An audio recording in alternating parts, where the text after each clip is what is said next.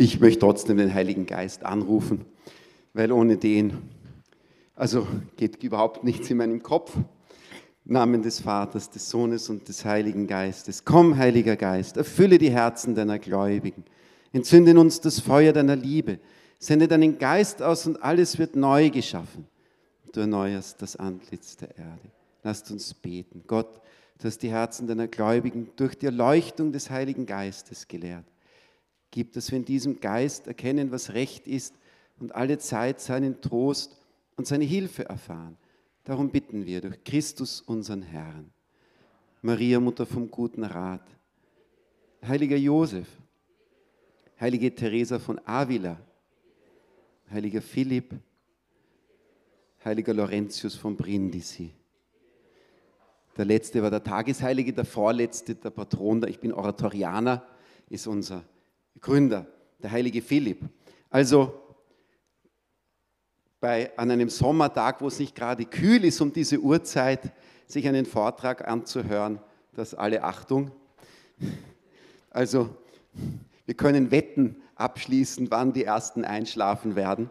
Ich erinnere mich einmal, haben wir mal mit den Firmlingen im Stift Herzogenburg und der Propst Fürnsinn hat den Firmlingen, es war eben auch am Nachmittag und es war heiß, saßen alle im Kreis um ihn herum und der Pfarrer, damals eben Pater Felix Selden, direkt neben ihm und er musste eine Katechese halten.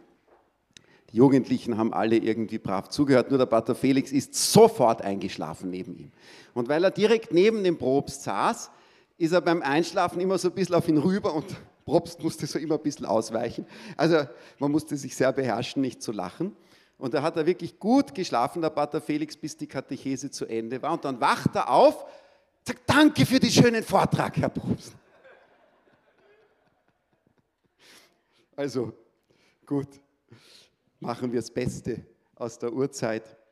Wir haben vorher gesprochen über dieses große Werben Gottes um unsere Zuwendung zu ihm, unsere Zuneigung zu ihm, um unser Ja zu ihm.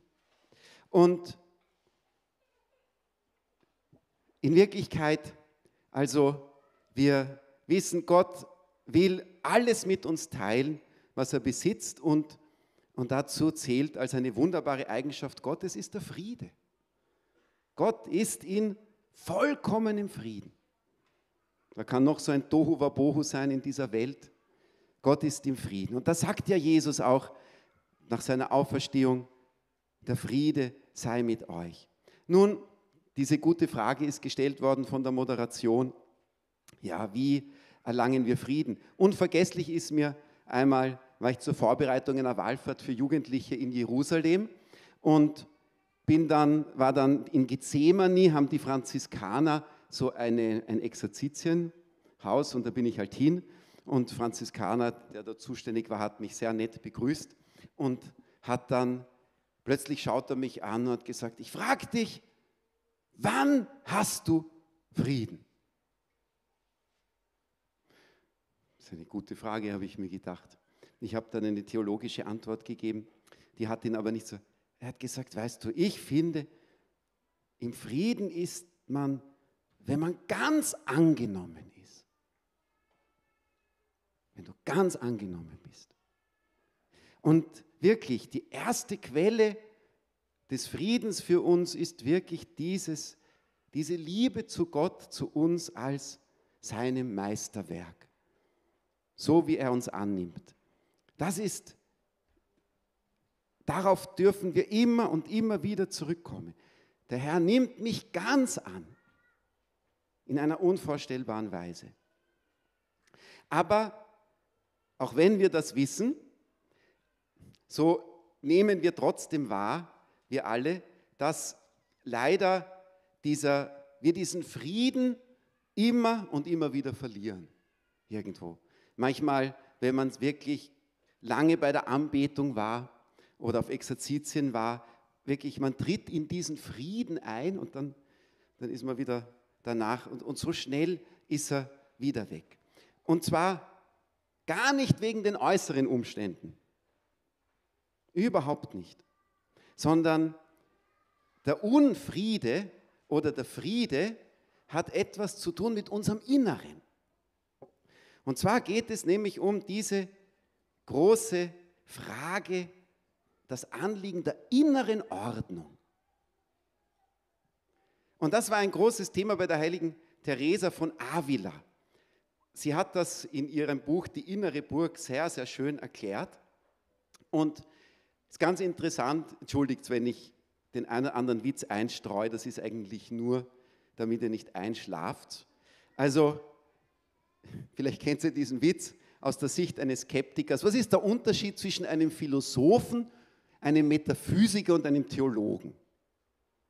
Der Philosoph ist jemand, der mit verbundenen Augen in einem stockfinsteren Raum eine schwarze Katze sucht. Der Metaphysiker ist einer, der mit verbundenen Augen in einem stockfinsteren Raum eine schwarze Katze sucht, die gar nicht da ist. Und der Theologe ist einer, der mit verbundenen Augen in einem stockfinsteren Raum eine schwarze Katze sucht, die gar nicht da ist und ruft, ich hab sie. Das sagt der Skeptiker. Jetzt kommen wir zur heiligen Teresa von Avila. Die sagt genau das Gegenteil. Die hatte nämlich eine Vision der Seele, die sehr berühmt ist. Aber es ist wichtig, sie immer wieder an die zu erinnern, weil sie eine große Aussagekraft. Und zwar hat sie gesehen, die Seele in der heiligmachenden Gnade, in der Taufgnade. Und da hat sie gesehen, also diese Seele von einer unvorstellbaren Schönheit. Sie hat gesagt, in dieser Welt gibt es nichts Vergleichbares. Am ehesten scheint es ihr wie ein Diamant, ein funkelnder Diamant.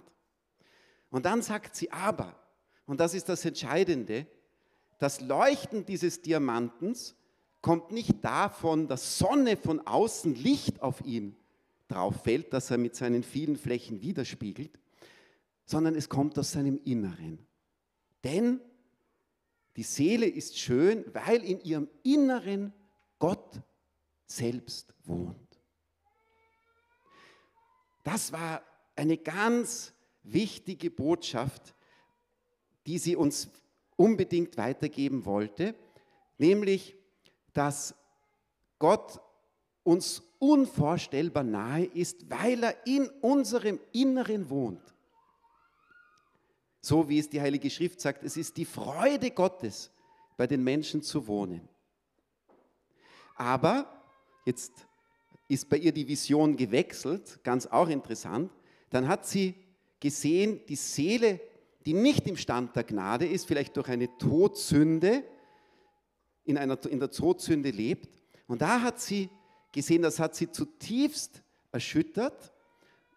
Diese Seele, obwohl Gott im Innersten der Seele wohnt, ist in vollkommene Dunkelheit gehüllt.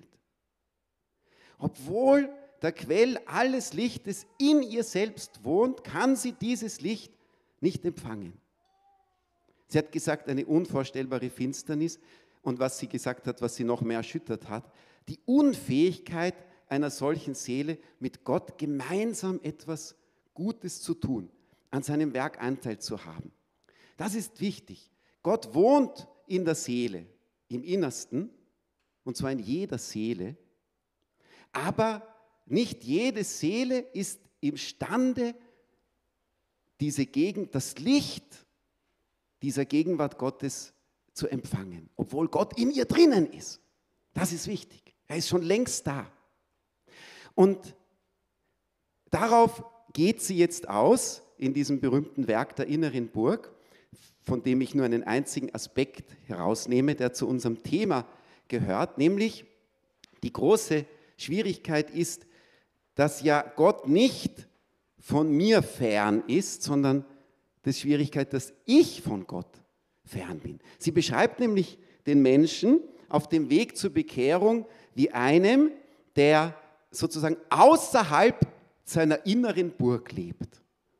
Der ist nämlich immer mit allem beschäftigt, was außen ist, aber nicht mit der Schönheit dessen, der in der Seele selbst ist. Und so kommt sie zu, zu diesem Begriff der Sammlung. Ich will das versuchen ein bisschen zu erklären. Es ist ein bisschen trocken, aber ich glaube, es ist einfach wichtig.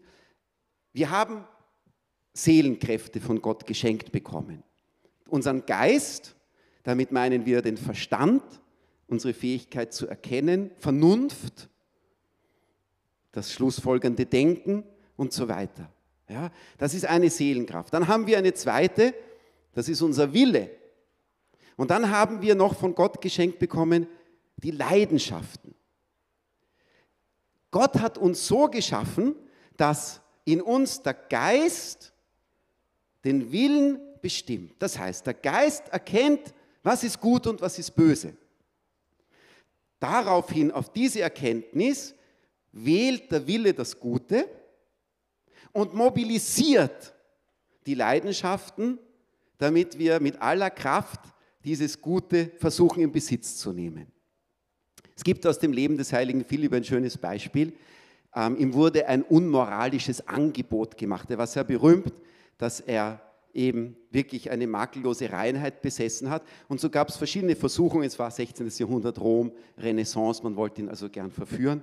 Und er wurde einmal eben, eine Dame hat beschlossen, eine, eine große Schönheit Roms, sie lädt ihn ein unter dem Vorwand, sie sei schwer krank und brauche einen Priesterbesuch. Sie war überhaupt nicht krank.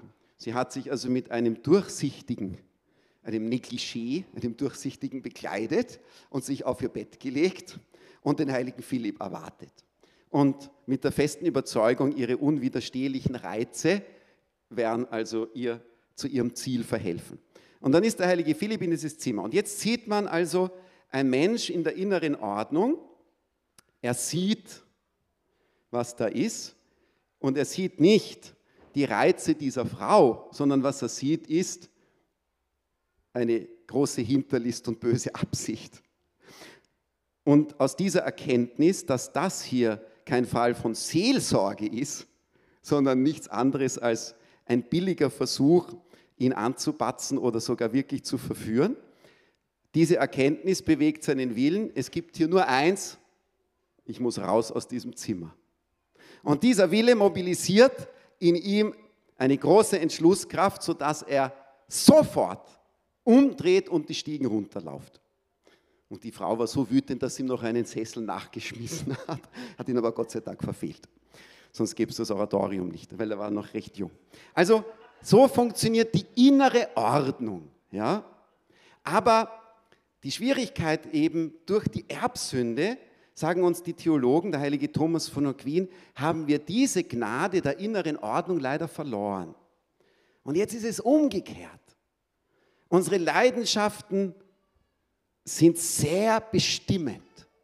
Die regen sich dauernd. Und diese Leidenschaft bedrängen unseren Willen das, was die Leidenschaften wollen, durchzusetzen. Und dann kommt ja manchmal unsere Vernunft und stößt mit dem Willen zusammen und sagt, ob das so gescheit ist. Also bringen wir ein Beispiel, jetzt ein eher weibliches Beispiel. Sagen wir, Sie gehen in der Einkaufsstraße oder im Shoppingcenter spazieren und ähm, naja, und jetzt regen sich bestimmte Leidenschaften, fasziniert eine schöne Tasche, ein schönes Sommerkleid, es wird jetzt immer heißer und meine anderen Kleider sind zu dick und was weiß ich. Oder, ähm, ja, oder noch einmal das, vielleicht für die Kinder oder dieses oder jenes und so weiter. Und, und die Leidenschaft, oder man denkt sich, wenn ich, wenn ich das habe, bin ich noch hübscher, dann kommt die von Gott mir geschenkte Schönheit noch mehr zur Geltung, was ja oft stimmt, nicht? Bei den Kleidern. Aber all diese, das sind Leidenschaften und die bedrängen jetzt den Willen, in dieses Geschäft hineinzugehen und die Geldbörse zu öffnen. Und die Vernunft oder der Verstand sagt, ich habe schon 18 Kleider im Kasten hängen, ich habe keinen Platz mehr. Die Vernunft sagt, eigentlich habe ich mit meinem Ehemann ausgemacht, wir besprechen es vorher, bevor ich einkaufe, was weiß ich nicht. Aber der, Sie kennen das, ich kenne es auch. Das wird, das ist eine ganz ferne Stimme da hinten, die, die, die kommt nicht durch, sondern der Wille sagt, kaufe. Dann gibt es auch noch Google Pay womöglich oder so und ich brauche nur noch die Smartwatch hinhalten und schon ist es mein oder so irgendwie. Also mir ist das jetzt passiert ähm, vorgestern. Ich muss mich da sehr schämen. Ich hatte einen Termin beim ÖRMTC und habe den so gewählt, dass er zwischen zwei Verpflichtungen, zwei seelsorglichen ist und habe mir gedacht, okay, aber wenn ich rechtzeitig dort bin, dann komme ich auch pünktlich dran und dann geht sich das aus. Termin 17.30 Uhr äh, Bremsflüssigkeit austauschen, 18 Uhr Legionstreffen, komme ein paar Minuten zu spät, aber das wird sich irgendwie ausgehen. Nicht? Und wie es halt leider bei manchen Stützpunkten ist, ich habe keine Ahnung, jedenfalls, ich sitze, ich bin pünktlich dort, melde mich an, zehn Minuten eh zu früh, dann sitze ich zehn Minuten. Jedes Mal, wenn ein, ein Mechaniker kommt, denke ich, jetzt werde ich aufgerufen, gar nichts. Und dann wird es schon zehn vor sechs und dann beginnt sie mir schon zu kochen. Ich bin leider unvorstellbar ungeduldig. Und das habe ich alles so toll geplant und jetzt wird mir das nicht, diese Dienstleistung gemacht. Nicht? Und dann leider, und dann sagt mir schon, irgendwo der Verstand sagt mir, mach nicht, was du dir denkst, was du jetzt tun wirst. Mach's einfach nicht. Mach's nicht. Aber das ist eben das Problem. Leidenschaft bestimmen dann den Willen und dann hat mich nur ein glücklicher Umstand vor einem großen Fehler gerettet, nämlich kurz vor sechs höre ich das, äh, also es kommt dann der Mechaniker 10 vor sechs, nimmt den Autoschlüssel, ich sage ihm noch, ich müsste um 18 Uhr weg, ich habe einen Termin. Ja, sagt er, gut. Ich meine, der wusste, es dauert, was es dauert, was soll er machen? Und, und dann kurz vor sechs höre ich, dass bei der Kasse mein Name, ah, denke ich mir, okay, ich soll zum Zahlen kommen. Ja, ich zahle auch und denke mir, boah, ist der nett, der hat sich total beeilt. 18 Uhr, jetzt kommt mein Auto. Dann musste ich feststellen, gar nichts. Die haben alles zugesperrt, sind alle weggegangen und ich bin dort noch 20 Minuten vor dem OMTC gestanden, bis mein Auto fertig war. Und Gott sei Dank, denn wisst ihr, was ich machen wollte? Ich wollte nämlich denen sagen, ich zahle erst, wenn mein Auto fertig ist. So quasi, wenn ich warte, wartet ihr auch. Furchtbar. Und das als Priester alles. Also, ich hätte es wirklich gemacht, aber es ging nicht, weil die haben mich reingelegt, die haben mich zahlen lassen, haben zugesperrt und sind gegangen und ich bin dort. Die, die kennen ihre Kunden, glaube ich, der EMTC. Gut, also das ist diese innere Un, diese Unfähigkeit in uns, die innere Ordnung zu halten. Und jetzt ist es eben dieses, dass wir uns da noch einmal damit beschäftigen, also was ist die große Herausforderung? Die Schwierigkeit ist, diese Unordnung in uns kommt zum Beispiel alleine davon, dass wir unseren Gedanken grundsätzlich sehr viel freien Lauf lassen. Da schießt uns eine Erinnerung ein, irgendjemand, der uns irgendwann mal was angetan hat. Da muss ich mich jetzt noch ein bisschen ärgern, rückwirkend oder so. Tagträumen, Fantasien, da entstehen völlig überflüssige Wünsche und so weiter. Und, und all das befeuert unsere verschiedenen die Wünsche, die wir in uns tragen. Nicht wir, wir sind so, es fällt uns so schwer, nur eine Sache zu wollen. Gott will nur eins. Er will nur sich schenken, sich mitteilen und alles mit uns teilen, was er besitzt. Und alles, was er tut, ist immer nur, nur, nur mit diesem einen Wunsch. Aber wenn wir hier sitzen, was haben wir für Wünsche? Da ist der Gedanke, ähm, mein Ehepartner könnte endlich ein bisschen die Augen öffnen für dieses Bedürfnis von mir. Dann nett wäre es eigentlich, wenn dieses Ehepaar sich einmal beim Essen zu uns setzen würde. Die gehen uns immer aus dem Weg. Dann ähm, eine etwas Verbesserung unserer finanziellen Situation wäre nicht schlecht. Es wäre so schön, ein Haus mit Garten zu haben. Es ist so traumhaft hier. Und, und dann ist vielleicht auch noch, ähm, ich möchte irgendwie tugendhaft sein. Andere schaffen das ja auch. Warum habe ich nicht diese Geduld von denen? Und so weiter und so weiter. Wir haben dauernd irgendwelche solche Wünsche. Worum geht es bei der Sammlung? Bei der Sammlung, sagt uns die heilige Teresa von Avila, geht es darum, beginnend mit unserem Geist, uns innerlich auf Gott auszurichten. Gott, der vollkommene Liebe, Weisheit, Ordnung, auch Souveränität und Macht ist. Sammlung bedeutet, ich will nicht mir erlauben, an alles zu denken, was mir in den Sinn kommt. das müssen ja gar nicht sündhafte Dinge sein. Die Beispiele, die ich jetzt gebracht habe, davon waren nicht sündhaft. Ist nicht sündhaft, sich ein Haus mit Garten zu wünschen. Ja? Nur, was wir, wir, was wir wahrnehmen müssen, ist, diese Wünsche kommen und bombardieren mich und, und lösen eine große Unruhe in meinem Inneren aus. Alles Mögliche wird plötzlich wichtig. Die Sammlung aber würde bedeuten, dass ich, weil ich versuche, meine Gedanken, meinen Geist sozusagen vom Äußeren zum Inneren, die Gegenwart Gottes in meinem Inneren hinzuwenden, dass ich also beginne, nicht die geschaffenen Dinge so stark zu sehen, sondern Gott zu sehen in meiner Seele, würde mir sehr helfen, unter den vielen Wünschen vor allem diesen einen Wunsch in mir zu kultivieren, dass der wunderbare Plan Gottes sich erfüllen möge. Mein Ehepartner wird dann seine Aufmerksamkeit auf mein Bedürfnis richten, wenn Gott es ihm zeigt. Dieses Ehepaar wird dann mit uns am Tisch sitzen, wenn der Heilige Geist sie dazu inspiriert.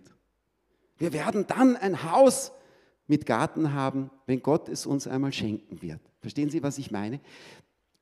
Es ist etwas ganz anderes, wenn ich auf Gott schaue, auf seine Liebe und die Vollkommenheit seiner Vorsehung und dadurch lerne, in eine große innere Ordnung zu kommen, die darin besteht, dass ich ganz ehrlich sage, lieber Gott, wenn du das nicht willst, dann will ich es auch nicht. Es ist leichter, finde ich manchmal, es so zu sagen, lieber Gott, ich sage zu allem, was du willst, ja, finde ich, ist schwierig. Aber ist es nicht leichter zu sagen, lieber Gott, wenn du das nicht willst, dann will ich es auch nicht, weil wenn du es nicht willst, dann ist das ganz schlecht für uns. Dann ist das Haus mit dem Garten schlecht, weil der Weg dorthin vielleicht auf Kosten unserer Ehe geht. Schon oft genug passiert. Hausbau und bis Haus fertig war, ist die Scheidung gekommen. Ja. Ähm, jetzt, Himmels Willen, ja, nicht, ich bin nichts gegen das Hausbauen. Aber wenn Gott es will, ja, Sammlung hat damit zu tun, einen Glaubensakt auf diesen Gott, der mich liebt und so vollkommen ist in der Weise, wie er mich führt. Und der keine Fehler macht in der Weise, wie er mich führt, meinen Willen, heilige Franz von Sales sagt sanft, nicht mit Gewalt, sanft in Übereinstimmung mit dem Plan Gottes zu bringen. Denn wenn mein Wille in dieser Ordnung aufgehoben ist, der unendlich weisen Vorsehung Gottes, dann ist wirklich Frieden in meinem Innern. Unsere Wünsche, ich meine, ich bin wirklich kein Buddhist, ja, wie es die Buddhisten sagen. Also, wünsch nichts mehr, dann geht es dir gut. Nicht, na, no, na. aber, aber ein bisschen was haben die vielleicht davon schon verstanden. Nur wir sagen, es geht nicht darum, dass ich nichts wünsche, ganz im Gegenteil, ich muss vieles sogar mit aller Kraft wünschen. Aber ich will es nicht außerhalb dieser liebevollen Führung Gottes wollen. Und das ist Friede. Mein Wollen in Übereinstimmung mit dem liebevollen Plan Gottes. Nun, das sagt sich natürlich leichter, weil wir manchmal uns manches sehr wünschen und, und ja, manchmal sagen, wer weiß, vielleicht ist der liebe Gott eh nicht dagegen. Versuchen wir es halt einmal mit Gewalt sozusagen. Vielleicht ist es eh sein Plan. Die Lösung ist, sagt die heilige Teresa von Avila, wir müssen in all diesen inneren Schwierigkeiten uns wirklich an Gott wenden. Das können wir wirklich immer machen.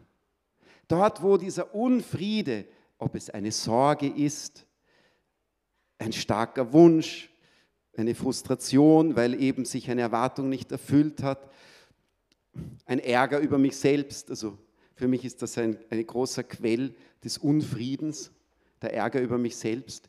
Ähm, was immer dir den Frieden raubt. Aber wende dich an Gott. Das ist der erste Schritt. Das ist wahrer, der Beginn der wahren Sammlung. Rufe Gott an. Weil wir immer in diesem Spannungsfeld stehen. Auf der einen Seite ist Gott in uns mit in einer vollkommenen Ruhe und Ordnung.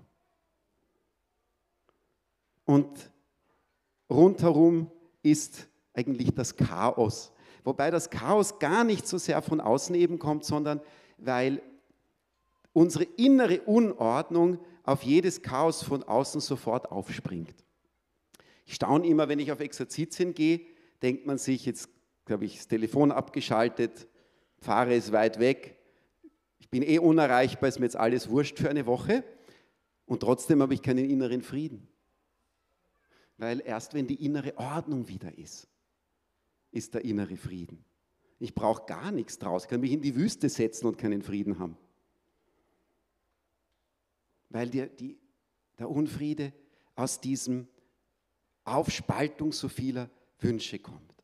Jetzt, wenn wir also uns diese konkret, wie kann ich denn mich innerlich auf Gott ausrichten. Sehr schön habe ich gefunden, ich wiederhole euch das einfach, ihr kennt es eh, es ist vom Papst Franziskus, der beschrieben hat, was er tut, wenn er zum Gebet geht am Ende eines Tages und sehr erschöpft ist, also hier sind lauter Eltern, die kennen das natürlich auch, dann hat er gesagt, er stellt sich einfach unter den Blick Gottes oder den Blick Jesu und, und erinnert sich daran, wie Jesus ihn anschaut.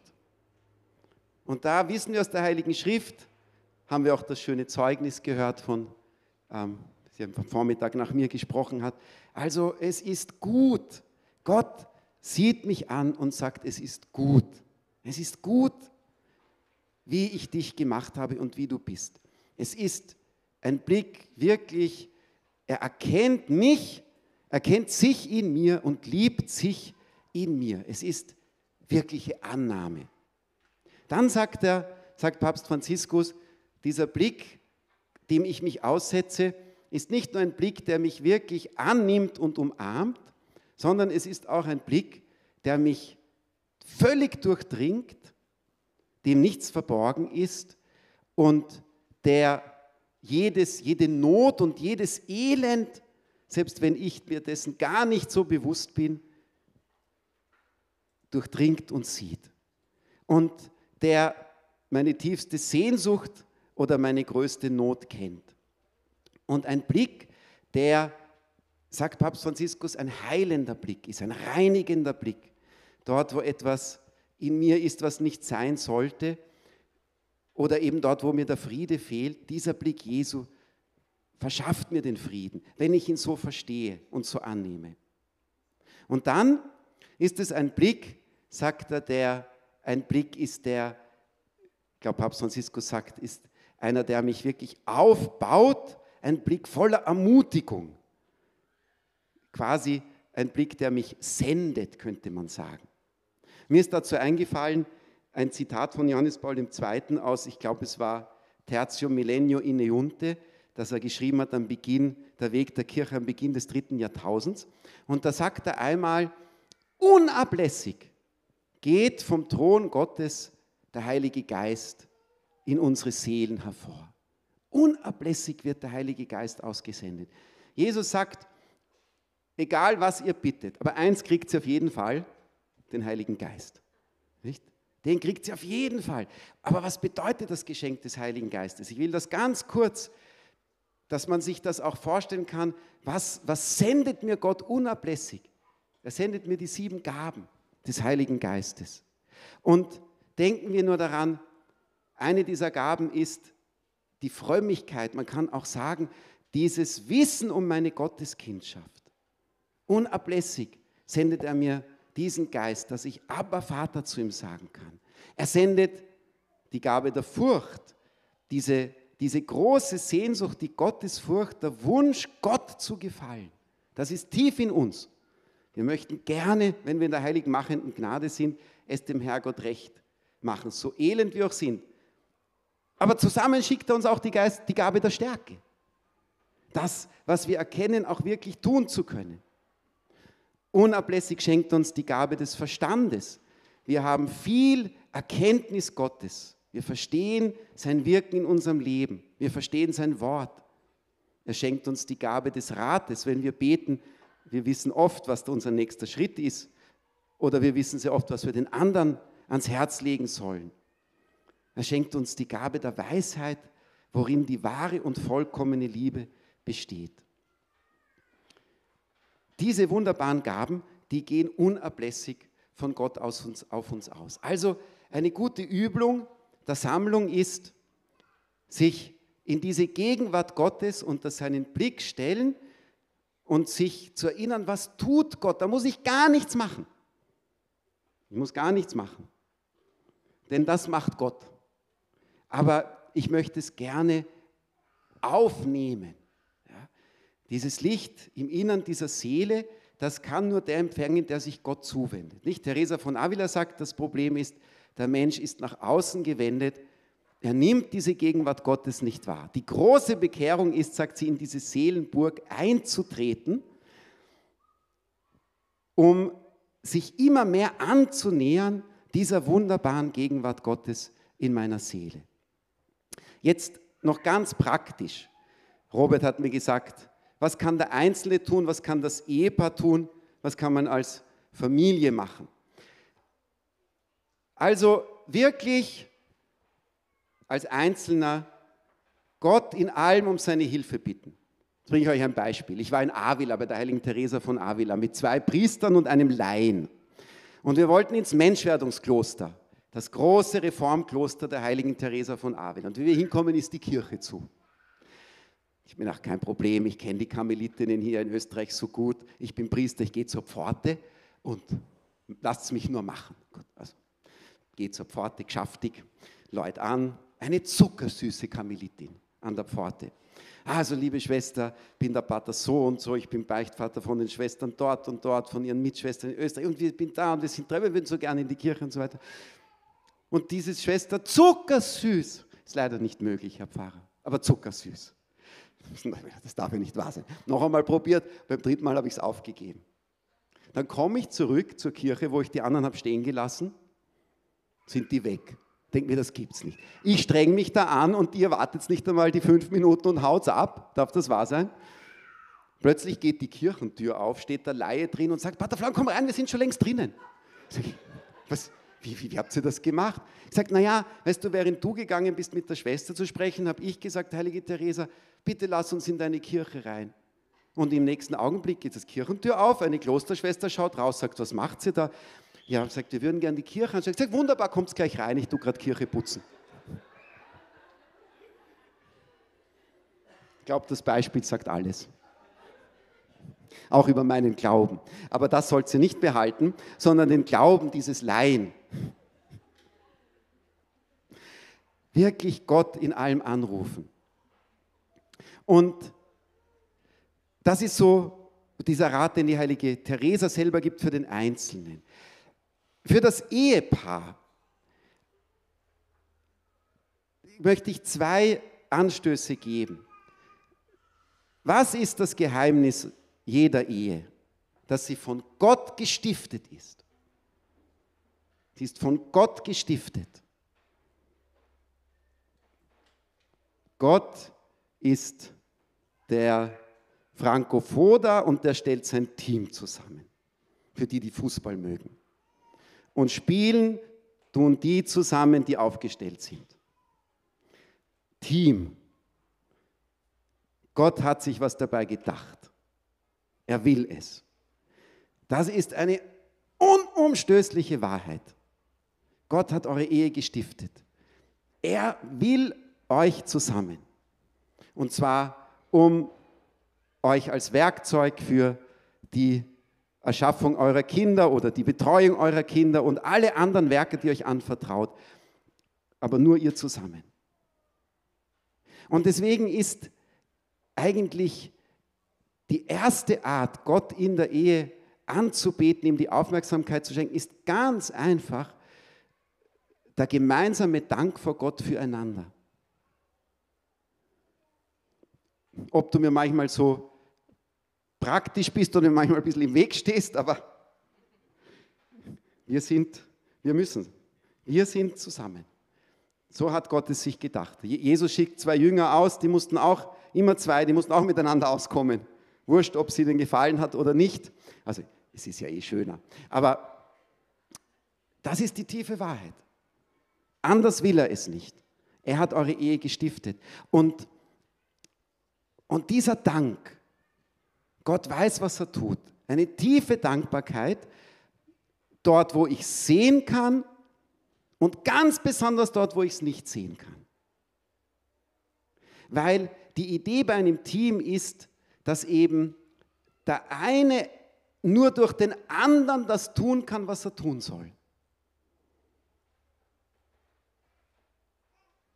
Wenn das nicht notwendig wäre, braucht man gar nicht zu zweit sein. Ich meine, ihr wisst, der eine kann nur durch den anderen Vater oder Mutter werden. Aber es geht nicht nur um die Zeugung, da wird es so offensichtlich, sondern es gilt für alles. Du wirst ohne den anderen nicht in den Himmel kommen. Du kannst deine Berufung ohne den anderen überhaupt nicht leben, solange er lebt. Es ist eine absolute und sichere Wahrheit, was immer du im Leben erreichen willst, du kannst es nur durch den anderen, mit dem anderen zusammen. Und deswegen dieses Wissen und dieses im Gebet, das auch wirklich sich daran zu erinnern, das ist eine schöne Weise, Gott anzubeten in der Ehe. Das andere machen wir alleine, aber das, das macht ihr zusammen. Und das Zweite ist, eben weil Gott uns diesen Ehepartner auf die Seite gestellt hat. Ganz interessant, dass wir uns gegenseitig das Wort Gottes verkünden dürfen. Gibt es Ehepaare, die Erfahrung haben, dass sie Bibelteilen machen zu zweit?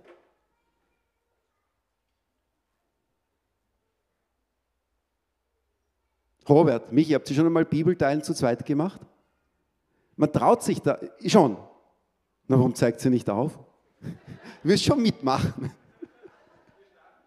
Wie bitte? Erwischt. Ja, ja, er hat eh mitgeschrieben. Also die ersten zwei Minuten war er noch dabei. Das ist gut. Wenn du dir das mitgenommen hast. Vielleicht das einmal wirklich ausprobieren. Bibelteilen kennt ihr alle, glaube ich, wie es geht. Man macht es immer mit anderen Leuten. Warum macht man es nicht als Ehepaar? Was sagt mir dieses Wort Gottes? Ich vertraue es dir an. Bibelteilen heißt ja nicht dem anderen eine Predigt zu halten, um Himmels Willen, sondern dem anderen nur zu bezeugen, was mir das Wort Gottes sagt. Aber das ist natürlich schon sehr beeindruckend. Und dann als Familie, ich bin schon am Ende, keine Angst. Ähm, als Familie wollte ich euch nur sagen, ich habe mir überlegt, ich bin aufgewachsen mit diesem festen Wissen der Gegenwart Gottes. Und meine Eltern, vor allem meine Mutter, haben gar nichts anderes gemacht, als was ihr alle macht. Wir haben zum Mittag ein Tischgebet gebetet und ein Abend, ein mini kurzes Abendgebet. Und am Sonntag sind wir in die Kirche gegangen. Gut. Und diese ganz einfachen Dinge haben in mir immer, es gibt Gott, Gott ist Teil meines Lebens, er ist in meinem Leben gegenwärtig. Das hat genügt, diese ganz einfachen Dinge. Ich würde das Ganze, ich würde auch uns als Familie nicht überfordern, was jetzt das Beten mit den Kindern betrifft, wäre meine Meinung, aber hier sind natürlich viel mehr wirklich sehr erfahrene. Aber aber wenn ihr das den Kindern auf diese so einfache Weise vermittelt, habt ihr den Kindern etwas unglaublich Schönes schon geschenkt. Gut, Schluss jetzt. Glaube ich, ich übergebe die Moderation.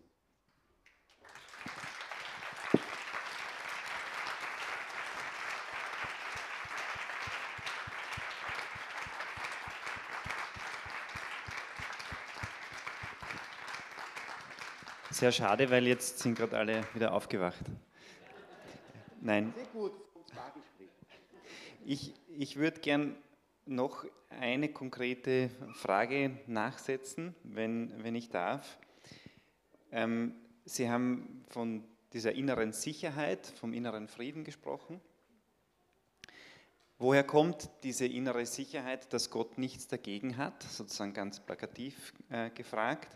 Wie erkenne ich die Übereinstimmung mit Gott? Sie haben sozusagen versucht, dorthin zu führen und die Frage ist, welche Übungen, durch welche Übungen als Erwachsener, jetzt sozusagen weg von, von, von dem Gebet als Familie, das ist ein sehr, sehr schönes und glaube auch umsetzbares Beispiel Sie, Sie genannt haben jetzt am Ende, wie wir als Familie den Glauben mit den Kindern leben können. Durch welche Übungen kann für, für mich als Erwachsener, für uns als Ehepaar dieser innere Friede wachsen? Also was sind so konkrete Dinge, die im Alltag vielleicht einfach untergehen, weil so viele andere wichtige Dinge das zudecken könnten. Ich habe auch kein Geheimrezept. Aber Philippa 4, sorgt euch um nichts, sondern bringt eure Bitten mit Dank vor Gott. Und der Friede Gottes, der alles Verstehen übersteigt, wird eure Herzen in der Gemeinschaft mit Jesus Christus bewahren. Es ist wirklich, es ist das Danken und im Geist der Dankbarkeit alles vor Gott hinlegen. Und das kann man im, ganz spontan, während man hier sitzt und sagt, lieber Gott, lass ihn, dass er endlich aufhört zu reden, ich halte schon immer aus, kann man, aber trotzdem danke ich dir dafür, dass er redet, was weiß ich. Ähm, so irgendwie in dieser Haltung schenkt Gott Frieden. Dankbarkeit ist, ist natürlich der ganz große Schlüssel, weil Dankbarkeit anerkennt, dass alles, was nicht von mir abhängt, Gott mit großer Liebe tut. Und deswegen darf und muss ich ihm für alles danken. Dankt Gott für alles. Dann findest du auch schnell den Frieden. Also dort, wo, wo dich etwas bekümmert. Leider äh, noch praktischer wird es nicht mehr.